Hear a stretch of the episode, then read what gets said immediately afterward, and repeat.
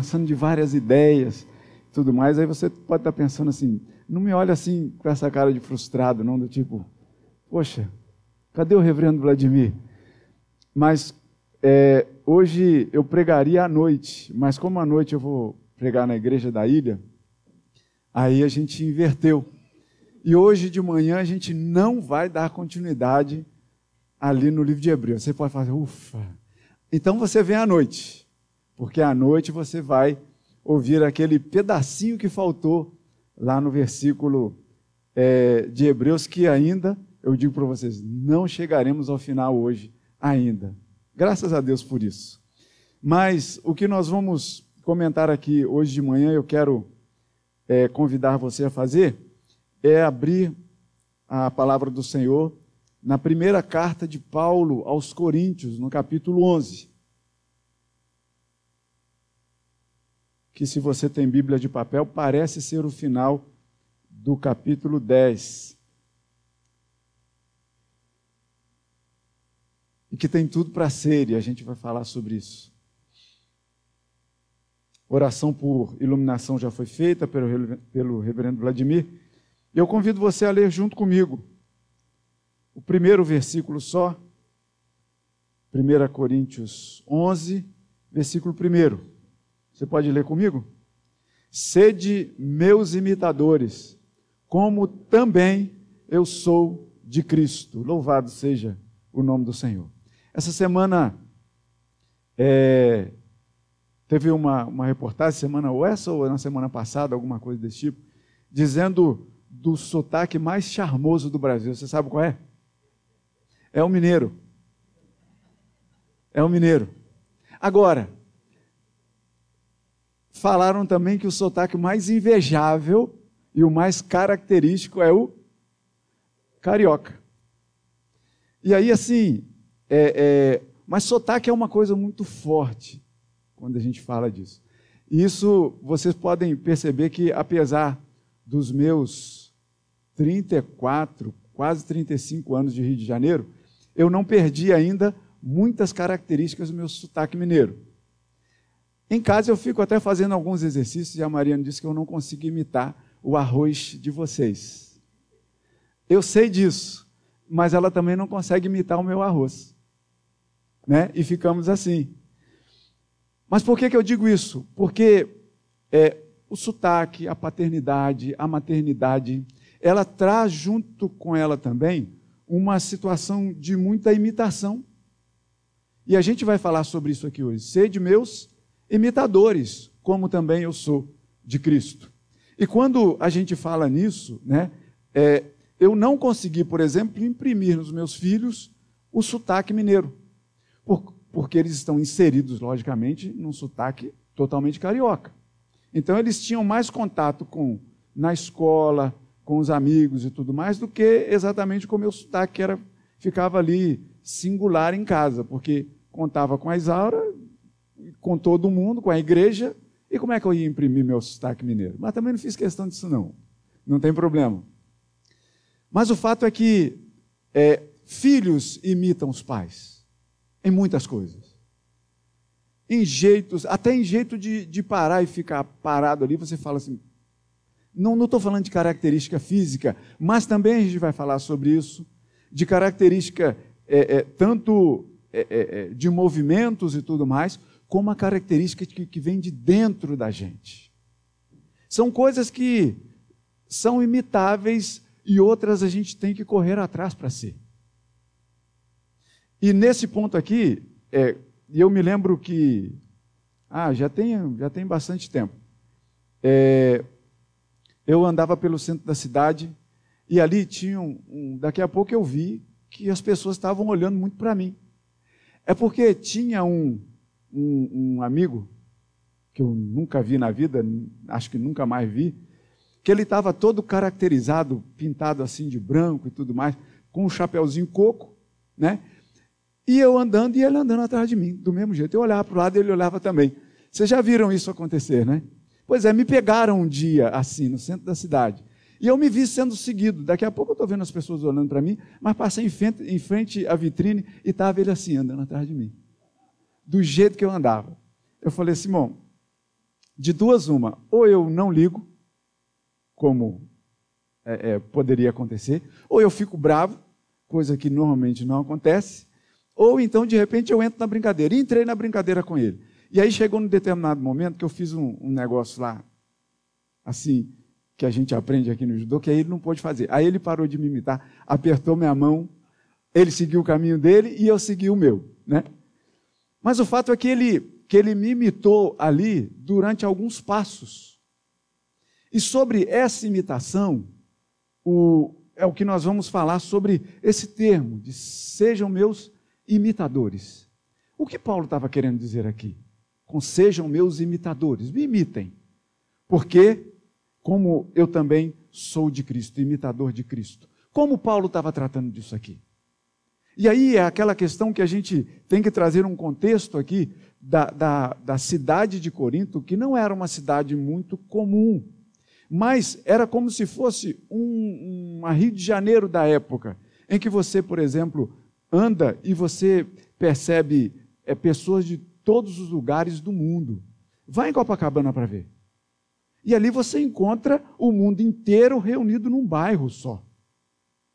Você vê chineses, japoneses, alemães, você vê um monte de gente, americanos, norte-americanos, porque a gente é americano também, né?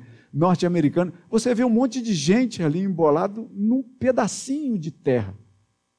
Você ouve várias coisas ali, vários idiomas ali naquele lugar. Corinto não era diferente disso. Uma cidade em que é, havia um comércio muito grande e havia uma série de pessoas de vários lugares do mundo ali naquela cidade. Só que as pessoas, muitas vezes, quando elas chegam, por mais que elas estejam inseridas ali naquele lugar, mas a gente há de convir que, por exemplo, um alemão que chega lá em Copacabana, ele não vai conseguir falar é, é, o, o, arroz, o pão, que é difícil nasalizar em, em muitos outros idiomas. Você vai encontrar a pessoa falando pão, não é? Irmão, e por aí vai. Mas você não consegue, por quê? Porque eles não foram, eles não são nativos aqui nossos. E a gente não pode pensar então que essas pessoas vão passar uma temporada aqui, uma semana, duas semanas, e vão pegar a cultura nossa. Não, mas eles trazem a cultura deles. Junto com eles. Agora, o que acontecia muitas vezes é que na cidade de Corinto havia muita imitação às vezes, do que não prestava. E aí a gente não está longe disso também, não. Porque por mais que a gente esteja inserido numa cultura, nessa cultura tem coisas boas e tem coisas más. E a gente pode, de alguma maneira, estarmos imitando coisas ruins. Quer ver? Não vamos muito longe, não. É, eu até estava comentando nessa semana sobre, sobre música. Nós, latinos, somos muito malemolentes, somos de muita música, né? Então, qualquer som que toca, a gente já está querendo. A gente aqui fica, às vezes, se segurando um pouco, né? Mas eu amo muitas vezes os africanos, que se soltam. Que se soltam mesmo na hora do louvor a Deus, por exemplo. Ou então ali na, em New Orleans, ali nos Estados Unidos, eu acho, né? Que eles são muito é, é, é, dançarinos, dançantes, né? Na hora do louvor a Deus. Sem desmerecer o Senhor, mas de forma alguma, mas é uma espontaneidade. Mas que de repente a gente não tem, tranquilo. Mas o que importa é o que está dentro da gente. Por que, que eu estou dizendo isso? Porque muitas vezes a gente canta músicas, ou então faz determinadas expressões, que talvez pela melodia já nos encantou e a gente não sabe nem o que a gente está cantando. É, tem, tem, até uma música, é, um, é um, um, samba, que eu acho que quem canta muito, ficou muito caracterizado na voz de, de, de Carvalho, que ela diz assim: chora, não vou ligar.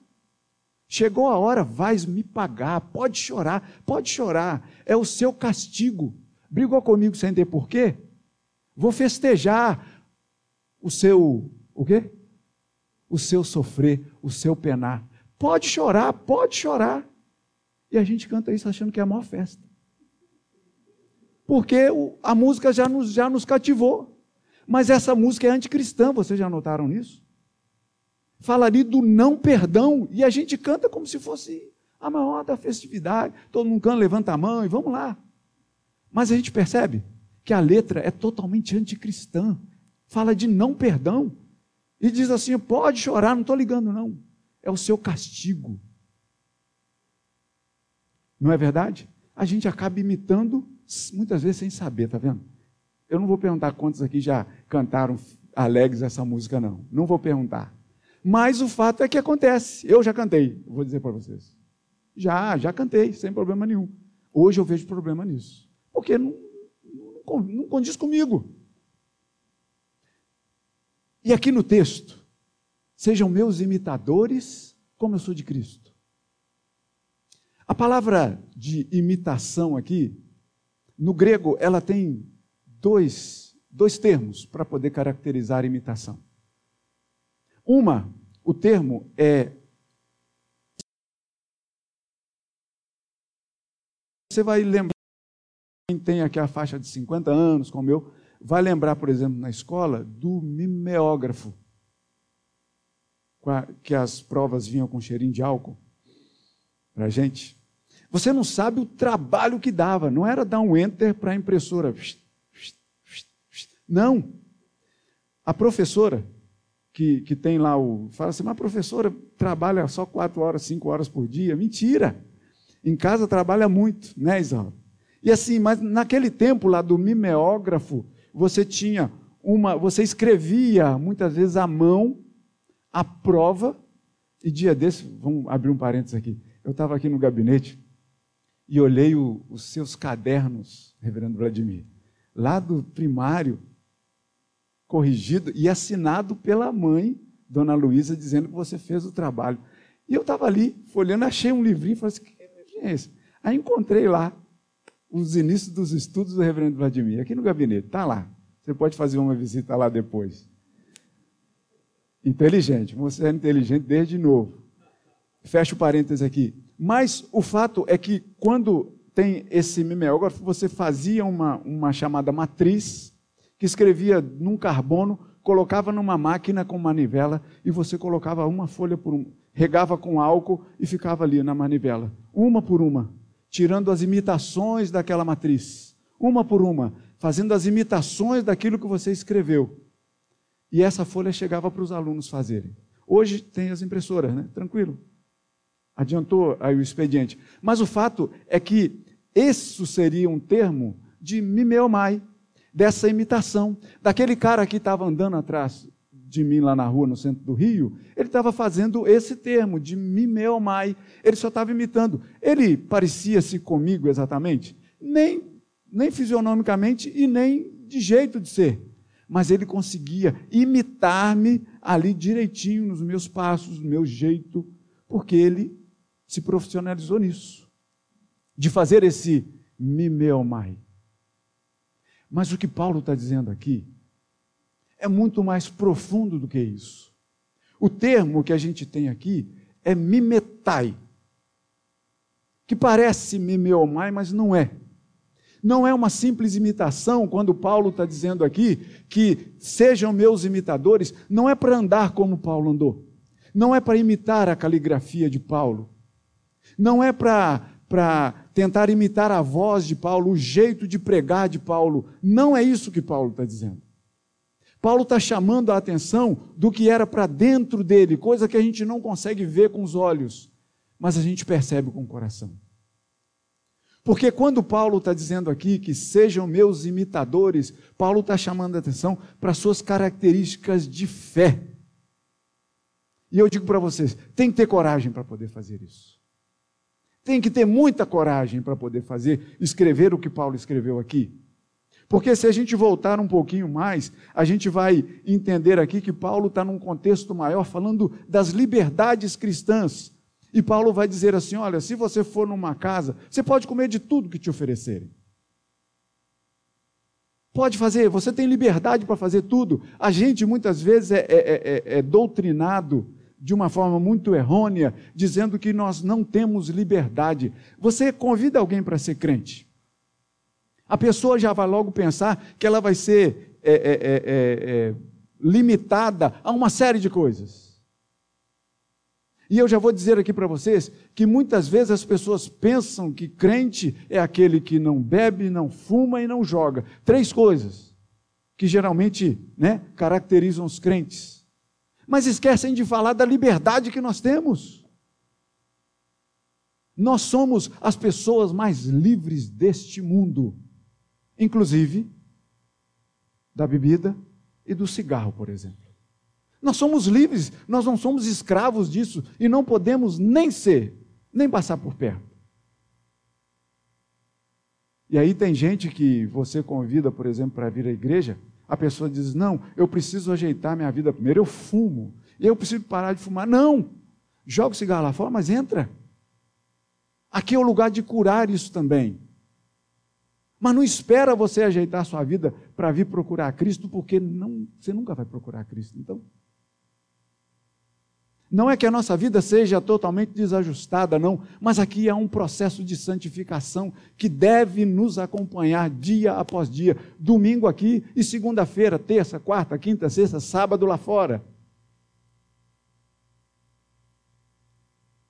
E eu já falei muitas vezes aqui que, é, é, ou algumas vezes, né, que a gente, a gente percebe como, como as pessoas. Ontem eu fui jogar futebol mais uma vez, aí não sabe, eu gosto de jogar futebol. É, e aí, um, um, amigo lá fez um gol, e ele assim, o, o amigo é, é desbocado, tadinho. É. Mas assim, ele fez o gol, e aí ele vai e vira para cima, né? Como que agradecendo a Deus. Porque os jogadores na televisão estão fazendo isso. Eu nem sei o que, que ele saiu dali, mas talvez ele fez o gol, só fez assim, porque todo mundo na televisão faz isso. Os jogadores fazem isso, os jogadores ajoelham e, e, e levantam as mãos para os céus. E aí eu me lembro de uma vez que um time estava reunido no, no pré-jogo e estava ali todo mundo reunido, e, e daqui a pouco é, resolveram fazer a oração do Pai Nosso antes de entrar em campo. Parecia que estavam indo para uma guerra.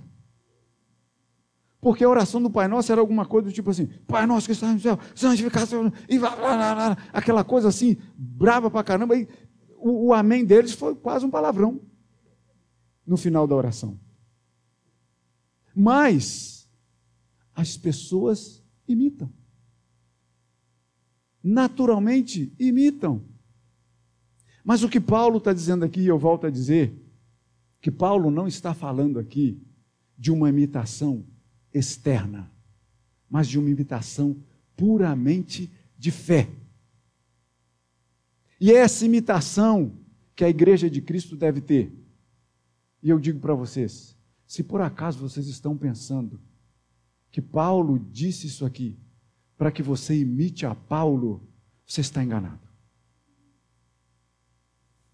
Porque Paulo, eu duvido que ele quisesse dizer para aqueles irmãos ali em Corinto. E que Paulo vai dizer assim o seguinte: olha só, você tem toda a liberdade, mas se você que tem a sua liberdade, que goza da sua liberdade, por exemplo, em, em comer determinadas coisas, em, em beber determinadas outras, se você tem isso, mas se por acaso você perceber entre a reunião dos crentes que existe um ali que está começando na fé agora, Deixa de fazer, para você não escandalizar o irmão que está começando agora. Ainda que você saiba que não tem problema nenhum. Mas poupe-se de fazer em favor do crescimento de fé do irmão. Quer saber uma outra cultura? Com relação à ceia do Senhor que a gente vai celebrar hoje à noite. Que aí mais um reforço aí para te convidar a estar aqui com a gente. Mas, por exemplo, a gente já, eu já tive irmãos nossos aqui na igreja que chegaram para mim para tirar uma dúvida. E qual era a dúvida? Mastigo ou não o pão? Aí você pensa assim, poxa, mas tem dúvida nisso? Se você está pensando assim, é lógico que eu não mastigo. Pode mastigar. Pode mastigar, sabe por quê? Porque isso é uma cultura que a gente está inserido nela de dizer que a gente não pode mastigar o corpo de Cristo. Que é uma tradição dos nossos irmãos católicos romanos. Que, por exemplo, colocam lá, por isso a hóstia é feita como ela é feita, de uma coisa que coloca na sua língua ali, rapidamente dissolve, para que você não mastigue o corpo de Cristo. E aí vocês imaginam como é que foi minha primeira comunhão, que eu, que eu fui da igreja católica.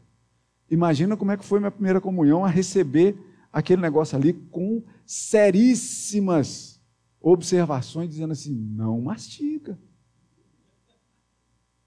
E eu colocando aquela hóstia na boca ali, falando: Senhor, passa pela garganta logo. Justamente por quê? Porque era uma condição cultural. Percebe? Mas eu digo para você: não tem problema, pode mastigar o pedacinho de pão, não tem problema nenhum. Porque, como a gente sempre instrui aqui, o pão continua pão. Então, não tem problema nenhum.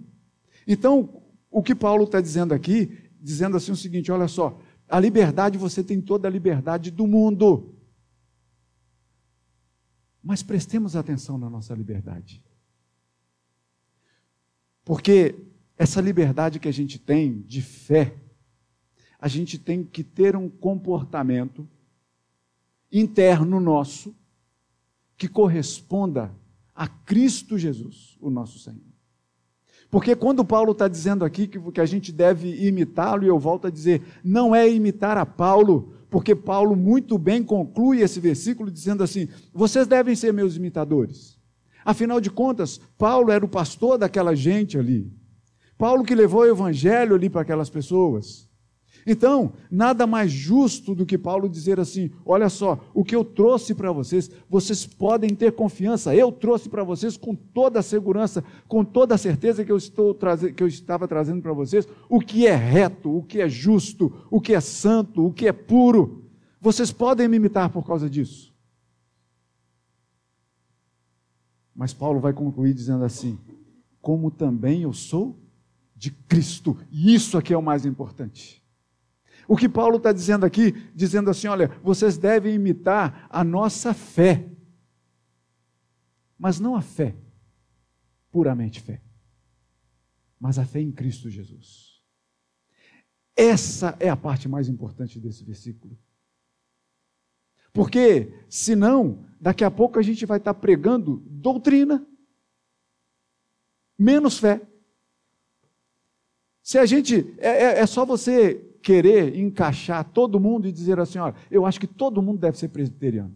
Eu acho que sim, mas, mas vamos lá. Eu acho que todo mundo deve ser presbiteriano. Porque fora do presbiterianismo não há salvação. Não é isso. E era como se Paulo, se a gente encaixar esse imitador como só de Paulo, a gente vai estar dizendo assim: fora do que Paulo fazia, não há salvação. Mas não é isso o que Paulo está dizendo aqui, olha, fora de Cristo não há salvação. O mesmo Cristo presbiteriano, o mesmo Cristo da Assembleia, o mesmo Cristo da Igreja Batista, o mesmo Cristo da Igreja Metodista, enfim. Cristo é o que deve ser o norte da nossa fé, o norte da nossa imitação. Sabe por quê? Porque se a gente fosse imitar Paulo, Paulo, numa outra carta, ele vai dizer que ele era o pior dos pecadores. Como que a gente vai seguir e ser imitador do pior dos pecadores, de acordo com como ele disse sobre a própria vida dele? Percebem? Mas o que Paulo está dizendo aqui é o seguinte: olha, sejam meus imitadores, porque dentro de mim, dentro da, do meu procedimento, tem alguém que manda muito mais do que eu, Cristo Jesus. Paulo passou. Não passou? Mas Cristo continua vivo eternamente. Ele é o centro, o foco da nossa verdadeira imitação. Então eu digo para vocês: não sejam imitadores de Maurício, sejam imitadores de Cristo. E eu digo para vocês: vivam muito bem com isso, vivam muito felizes com isso, vivam fortes com isso, porque na verdade a verdadeira imitação fora de Cristo é uma banalidade, é um nada, é um zero à esquerda. Que Deus assim nos abençoe para a honra e para a glória dele mesmo. Amém.